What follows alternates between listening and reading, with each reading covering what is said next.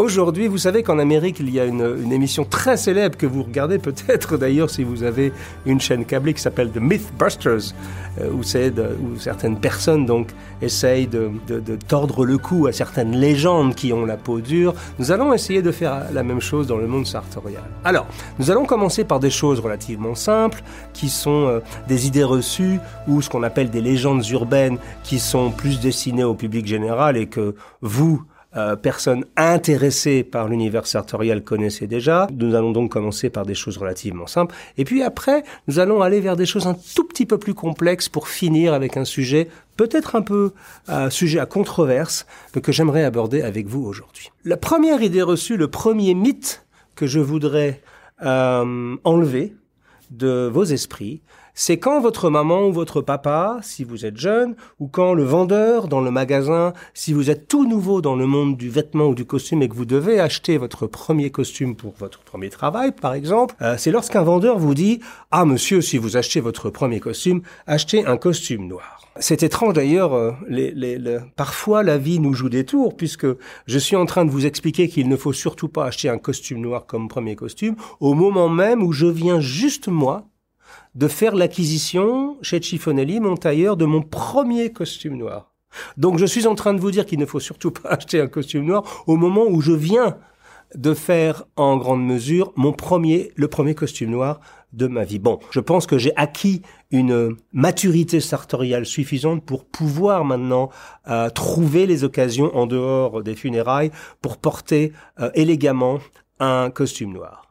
Mais là où je veux en venir aujourd'hui, c'est que si quelqu'un vous dit que ce soit votre famille, encore pire, un vendeur dans un grand magasin, qu'il euh, vous conseille d'acheter un costume noir, parce que beaucoup de gens ont encore cette croyance que le costume noir est un basique dans une garde-robe, je pense que c'est un mythe, puisqu'un costume noir est extrêmement compliqué à porter, euh, extrêmement compliqué à marier avec une chemise ou une cravate, et, vous réduit le champ des possibles en termes de souliers, puisqu'évidemment, porter des chaussures marron avec un costume noir, c'est immédiatement une catastrophe sartoriale. Donc, à retenir ce mythe qui est complètement erroné, ne jamais acheter un costume noir comme premier costume. Je ne dis pas de ne pas acheter de costume noir durant toute votre vie. Je dis juste que dans vos cinq ou six premiers achats, il est inutile d'acheter un costume noir. La deuxième idée reçue, le deuxième mythe, la deuxième légende urbaine euh, à laquelle je voudrais mettre fin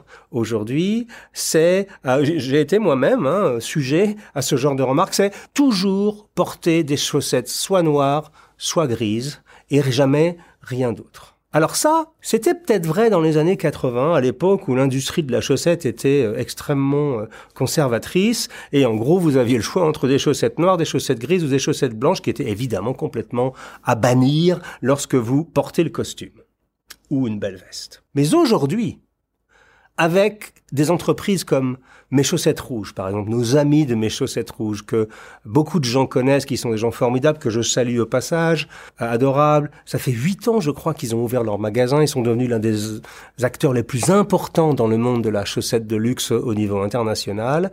Euh, ben bien, ce sont des gens qui distribuent des chaussettes absolument géniales. Il y a, ils distribuent des marques comme, par exemple, ma marque préférée de chaussettes et de Miba, qui s'appelle Brecciani. Je salue également Massimiliano Brecciani qui est un type formidable et qui est un, entrepreneur euh, artisanal formidable. Aujourd'hui, la chaussette est devenue un, accessoire à part entière de la démarche sartoriale. Et vous seriez surpris à quel point une belle paire de chaussettes sympathique, avec euh, des motifs particuliers, avec des matières particulières, avec des couleurs particulières. Aujourd'hui, euh, porter des chaussettes noires ou des chaussettes grises constamment, bah, c'est une erreur. Et vous vous privez d'une joie. Et d'ailleurs, vous seriez très surpris lorsque vous allez mettre des très belles chaussettes qui vont euh, donner une petite touche d'originalité à une tenue parfois austère, parce que si vous portez un costume bleu pour aller à un business meeting, euh, on, ne vous en voudra pas. Mais ajoutez une petite touche avec une paire de... Je, je ne parle pas de porter des chaussettes avec Bugs Bunny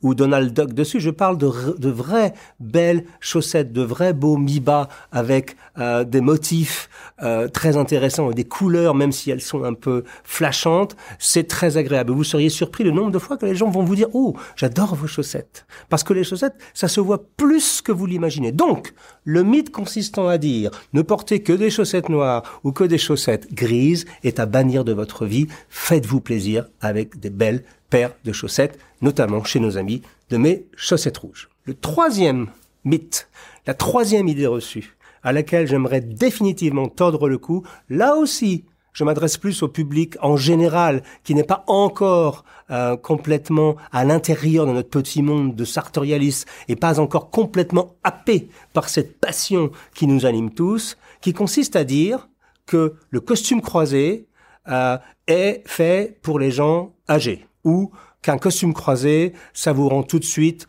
plus vieux. C'est fait pour les vieux businessmen un peu bedonnants. Euh, cette image des années 80, oui, du businessman, euh, de l'agent d'assurance du banquier, un peu bedonnant, un peu grisonnant, qui essaye de boutonner tant bien que mal son costume croisé, cette image est depuis fort longtemps révolue. Enfin, ouvrez les yeux chers amis, aujourd'hui, un beau costume croisé que vous pouvez même acheter de plus en plus en prêt-à-porter chez notre ami Thomas Pini, par exemple, chez Pini Parma à Paris, qui fait des, costumes croisés formidables à un tarif extrêmement accessible, euh, euh, que vous pouvez trouver chez Suit Supply, chez Bodji, chez d'autres marques. Vous n'avez pas besoin d'aller forcément en grande mesure ou même en demi-mesure pour avoir aujourd'hui un beau produit en costume croisé. Ouvrez les yeux et voyez qu'un costume croisé, au contraire, ça ne fait pas vieux. Au contraire, c'est un, c'est une déclaration de style immédiate. La seule chose que je vous demande euh, de bien retenir et sur laquelle je vous demande d'être très attentif, c'est la coupe. Autant un très beau, un costume croisé bien coupé va tout de suite vous faire sortir du lot, va tout de suite vous rendre plus charismatique, va tout de suite faire que vous allez vous sentir plus à votre aise et plus, presque plus puissant, au meilleur de vous-même.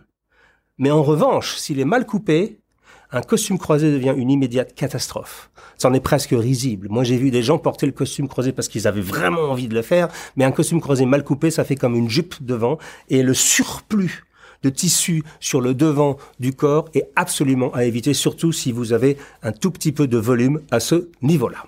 Donc ça, c'était la troisième idée reçue, le troisième mythe auquel je voulais tordre le cou.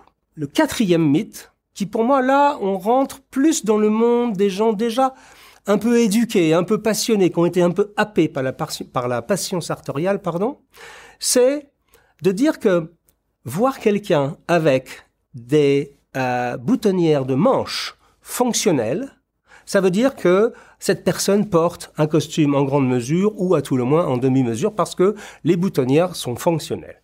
Erreur fatale. Pourquoi? Parce que de nombreuses personnes ont très vite compris que euh, bah, les boutonnières, ça s'ouvre. Et que parfois, quand on a euh, acheté un costume euh, en prêt-à-porter, eh bien, il était à l'époque, on, on, prêtait peu attention à ce genre de choses. Et aujourd'hui, avec le développement de la culture sartoriale, beaucoup de gens font ouvrir les boutonnières de leur de leurs manches. Et ils ont tendance à un peu surjouer, c'est-à-dire à toujours avoir deux ou trois boutons ouverts. Certains poussent le bouchon même à avoir deux boutons ouverts d'un côté et trois boutons de l'autre pour bien montrer à autrui qu'il s'agit soit d'un costume en bespoke en grande mesure, soit d'un costume en sur-mesure. En fait, la réalité, c'est que même sur un costume à prêt-à-porter, il est possible de faire ouvrir la boutonnière. D'ailleurs, au passage, savez-vous pourquoi, euh, à l'époque, dans le passé, euh, bien sûr, c'était fait par des tailleurs, mais pourquoi on mettait des boutonnières actives aux manches Pourquoi? Quelle était la raison euh, pour se donner autant de balles? Parce que vous savez que faire une boutonnière à la main, ça prend beaucoup, beaucoup de temps. Donc pourquoi on faisait ça? Eh bien, c'est très très simple. L'idée derrière une boutonnière fonctionnelle sur une manche, c'est que lorsqu'un gentleman allait se laver les mains dans un lavabo, il n'avait pas le temps ni l'envie d'enlever sa veste et parfois il n'avait pas non plus envie que sa veste soit arrosée par le robinet. Donc il déboutonnait sa manche et il relevait sa manche tout simplement comme une manche de chemise pour pouvoir se laver les mains et ensuite reboutonner ses manches. Dans le monde des gens qui sont en grande mesure en bespoke, généralement, on évite de déboutonner euh, le bouton d'une manche parce que on le sait que de toute façon, ce sont des boutonnières actives. Vous comprenez? Donc, on est toujours un tout petit peu euh, entre deux mondes, c'est-à-dire la discrétion et l'envie de montrer qu'on sait. Mon, conseil, c'est il n'y a, a, aucun mal à faire ouvrir des boutonnières, comme il n'y a aucun mal à ajouter une boutonnière milanaise sur votre revers, parce que c'est très joli. Mais ne surjouez pas le fait que vous avez des boutonnières ouvertes, parce qu'au bout d'un moment, ça peut devenir un tout petit peu uh, too much, comme on dit en anglais. La dernière raison pour uh, les boutonnières actives également étant, étant bien sûr le fait de pouvoir porter de manière plus aisée des boutons de manchette.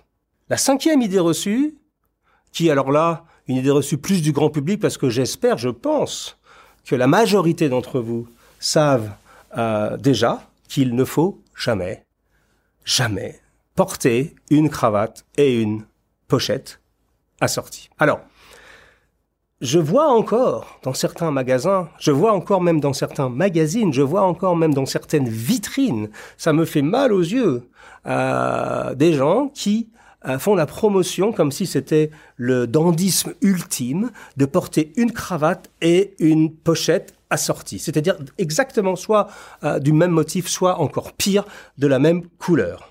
du même motif, c'est jouable, de la même couleur et exactement du même tissu, c'est complètement injouable.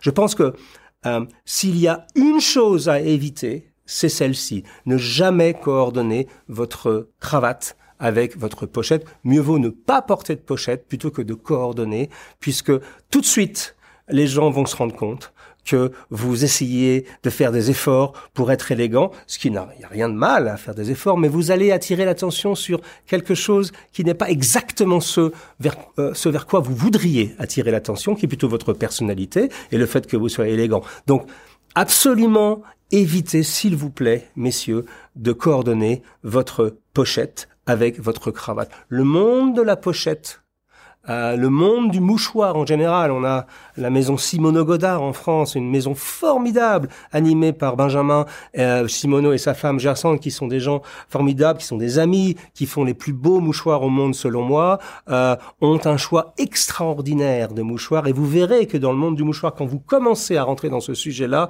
vous allez voir que c'est un monde assez fascinant parce que parfois, quand vous regardez un mouchoir de poche ou une pochette sur un étalage qui vous plaît, euh, n'achetez jamais une pochette en le regardant simplement dans la vitrine. Essayez-la toujours. Parce que vous allez être surpris que parfois, une pochette d'une couleur complètement improbable peut marcher avec une cravate d'une couleur complètement différente. Donc, pour une pochette, toujours l'essayer, mais jamais, jamais la coordonner avec votre cravate. Nous allons maintenant aborder un sujet qui va peut-être choquer certains d'entre vous, ou plus exactement qui va euh, comment dire, aller un peu à l'encontre des quelques certitudes que nous avons tous dans le monde sartorial. Depuis que j'ai créé Parisian Gentleman, ça fait maintenant dix ans, vous vous rendez compte, dix années de travail dans le monde sartorial. Euh, j'ai souvent été l'un des premiers à citer Yves Saint Laurent ou Coco Chanel ou d'autres personnes. D'ailleurs, il y a une citation qui dit euh, le, la mode passe et le style reste, ou la mode euh, euh, s'évanouit et le style est éternel. Cette, cette, ce genre de phrase a tellement été souvent usité qu'on ne sait même plus exactement qui l'a dit. Est-ce que c'est Dior?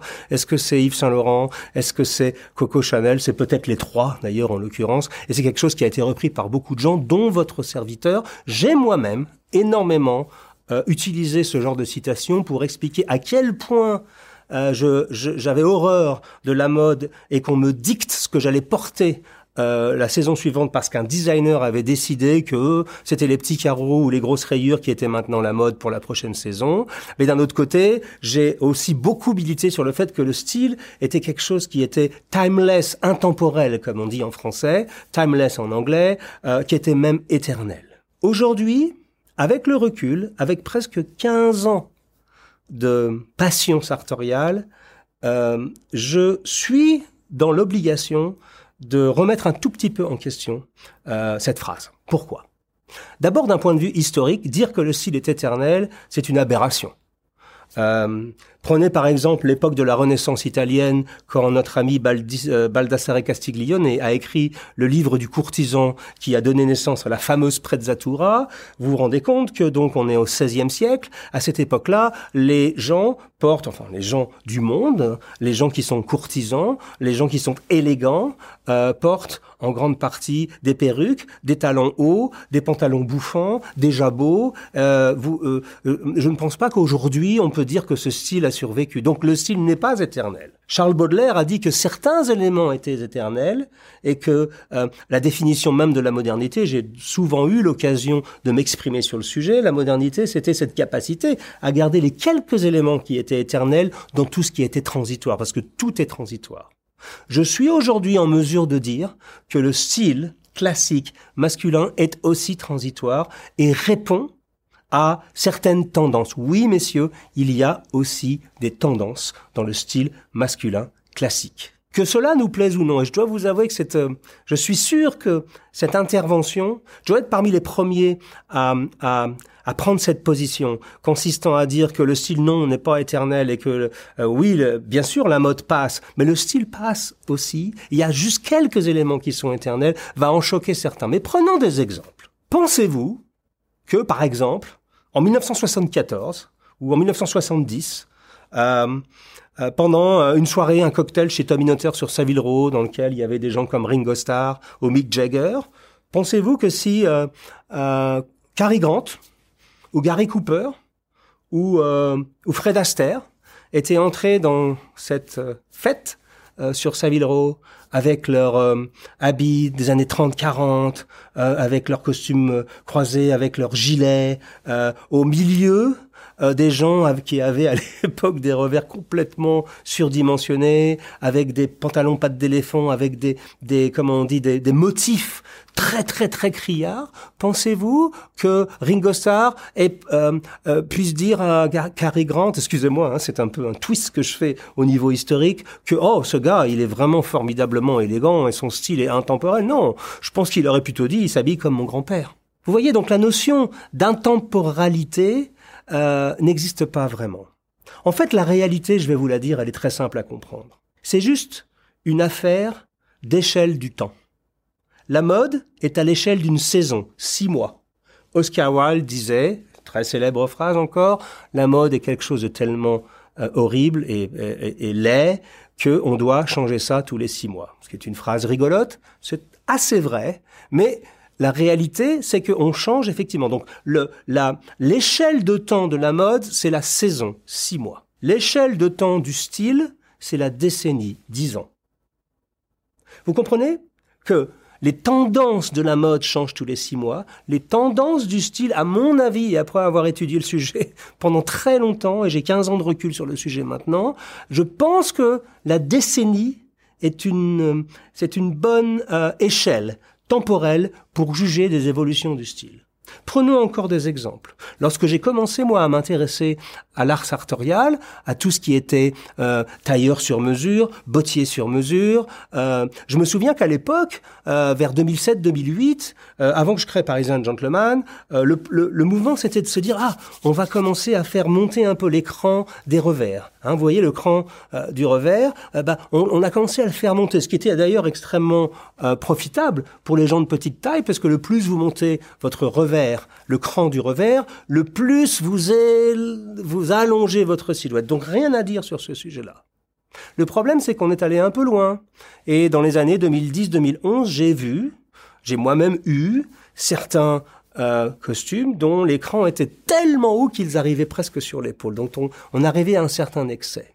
Aujourd'hui, depuis cinq ou six ans, on a l'impression qu'on est tous revenus à quelque chose de plus raisonnable. Et l'écran ont tendance à revenir un tout petit peu plus bas, à quelque chose qui ressemble plus à un costume des années 40 et 50. Pendant de longues années également, euh, on va dire jusqu'en, ah j'allais dire encore, jusqu'à 2010. Rendez-vous compte que 2010, c'est presque il y a 10 ans. Vous vous rendez compte à quel point le temps passe vite? En 2010, on ne jurait tous que par les revers larges. J'étais moi-même l'un de ceux qui a porté sans doute les revers les plus larges, euh, peut-être pas au monde, mais j'ai vraiment été loin sur le sujet, vous le savez, j'ai vraiment fait des costumes avec des revers complètement surdimensionnés. Aujourd'hui, on est en train de revenir à quelque chose de plus raisonnable. Chez Chiffonelli, par exemple, les revers de Chiffonelli sont en train de, non pas de devenir anorexiques comme ce que faisait Eddie Slimane chez Dior dans les années 2000, évidemment pas, mais euh, deviennent un tout petit peu plus raisonnables. Donc, on est sorti des années 40 où justement à l'époque on faisait des larges revers et on est en train de revenir plutôt vers les années 50, voire même les années 60. Les euh, vestes ont tendance à se raccourcir un peu, évidemment pas à l'excès pour euh, montrer complètement votre fessier comme chez certains créateurs de mode, mais on fait des vestes un tout petit peu plus courtes pour donner un tout petit peu, un tout petit peu plus de longueur et modifier un peu les proportions. Donc vous comprenez que les tendances, tout ça est un cycle. Les tendances changent. Donc dire que la mode euh, passe et que le style est éternel, permettez-moi non pas de m'inscrire en faux, mais de modérer un tout petit peu cette assertion euh, en disant que la mode change tous les six mois et le, le style évolue tous les dix ans. Et c'est quelque chose avec lequel je vous demande maintenant de réfléchir parce que ça change un peu la perspective. Ok, peut-être vous allez être un peu déçu, euh, mais je vais vous rassurer sur un point. Euh, le premier costume en grande mesure que j'ai réalisé avec Lorenzo Ciffoni était en 2007. Donc vous voyez, ça fait presque 12 ans maintenant. Ce costume est encore tout à fait adapté à euh, l'époque d'aujourd'hui. Donc il y a une longévité dans la grande mesure qui est vraiment incomparable. Évidemment, vous trouverez ça d'ailleurs en sur-mesure. Mais dire que le style est éternel, et notamment des choses que j'ai achetées en prêt-à-porter il y a une dizaine d'années, commencent à devenir un tout petit peu surannées. Donc je voulais juste donner un tout petit peu, vous donner un peu de matière à penser sur ce sujet et euh, euh, pondérer un tout petit peu cette euh, relation un peu je t'aime moi non plus entre la mode et le style. tout ceci est une affaire de goût, tout ceci est une affaire d'éducation et je pense que s'il y a deux, trois choses qui sont éternelles, nous devons accepter le fait que nous sommes perméables à certaines tendances. En résumé sur ce point précis, et sans faire injure à un de mes amis euh, qui a un blog célèbre à Londres, le style permanent est un peu un abus de langage. Je ne pense que rien n'est permanent et que le style évolue euh, tout au long de la vie. Et même je pense que votre style personnel évolue et que nous sommes perméables à certaines tendances.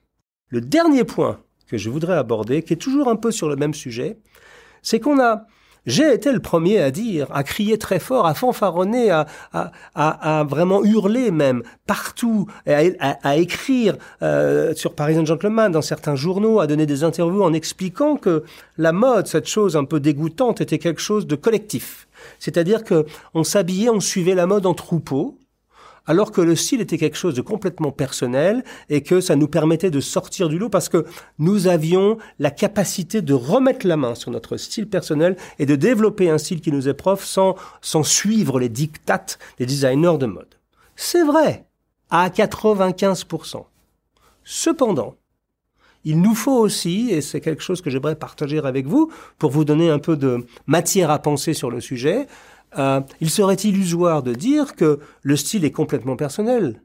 J'ai été moi-même influencé par des gens, par des gens du passé, par des gens du présent, par des gens du Piti Womo. Combien de gens ont été influencés par notre ami Lino Yeludzi que je salue, qui est une figure du Piti Womo euh, et qui a influencé une génération de gentlemen par son sa capacité à marier les couleurs et par sa liberté euh, à marier euh, euh, des magnifiques manteaux avec des costumes croisés, etc. Donc ça veut dire que même si le style est quelque chose de personnel, ne nions pas le fait que nous sommes influencés par ce que nous voyons. Et a fortiori, nous sommes influencés par les réseaux sociaux. Avec Sonia, c'est notre travail. Nous regardons, nous avons essayé un jour de faire le compte de combien de, de costumes et de vestes nous regardions par jour. Parce que vous, comprenez que c'est notre métier avec Sartorial Talks, avec Parisian Gentleman, avec les livres que l'on écrit. On doit constamment prendre le pouls de ce marché, voir ce qui se passe. Eh bien, avec euh, cette avalanche d'images, il est impossible de dire qu'on n'est pas influencé. On va essayer euh, de trouver le même état d'esprit que sur une personne qu'on aime bien, euh, où on a vu une photo avec avec un gilet qui nous a inspiré. Donc cette idée que le style est complètement personnel et que vous êtes le créateur de votre propre style euh, est une demi-vérité ou un demi-mensonge. Je pense que l'on est perméable à, aux influences, fort heureusement, et que en réalité, quand on crée son propre style, on peut être co-créateur de son propre style, mais on a tendance aussi à imiter d'autres gens, euh, et c'est le cas dans le monde sartorial. J'ai moi-même imité certaines personnes que j'admirais afin de me forger un style qui m'était plus personnel. Rien de mal à ça. Je voulais juste mettre un tout petit peu de, comment dire, de modération dans ce genre de phrases et de vérités toutes faites, parce que je pense plus que jamais que le chemin sartorial n'est pas une science, c'est quelque chose qui évolue, on doit rester perméable à son époque, et le fait de dire que le style est éternel est un est quelque chose qui euh, comment dire limite votre horizon. Ne vous limitez pas, surtout pas. Je ne veux pas dire par là qu'il faut que vous deveniez demain matin un fashionista et que vous soyez perméable à la dernière tendance de mode. Non. Je dis simplement que ne soyez pas, comment dire, n'ayez pas honte si vous avez envie de copier quelque chose que vous avez vu et qui vous plaît. Et surtout, prenez de l'inspiration sur Sartorial Talk, sur Parisian Gentleman, sur tous les blogs, chez nos collègues, au Petit Bemo, parce que c'est quand même ça, la joie euh, du beau vêtement et la joie de s'habiller euh, de manière élégante.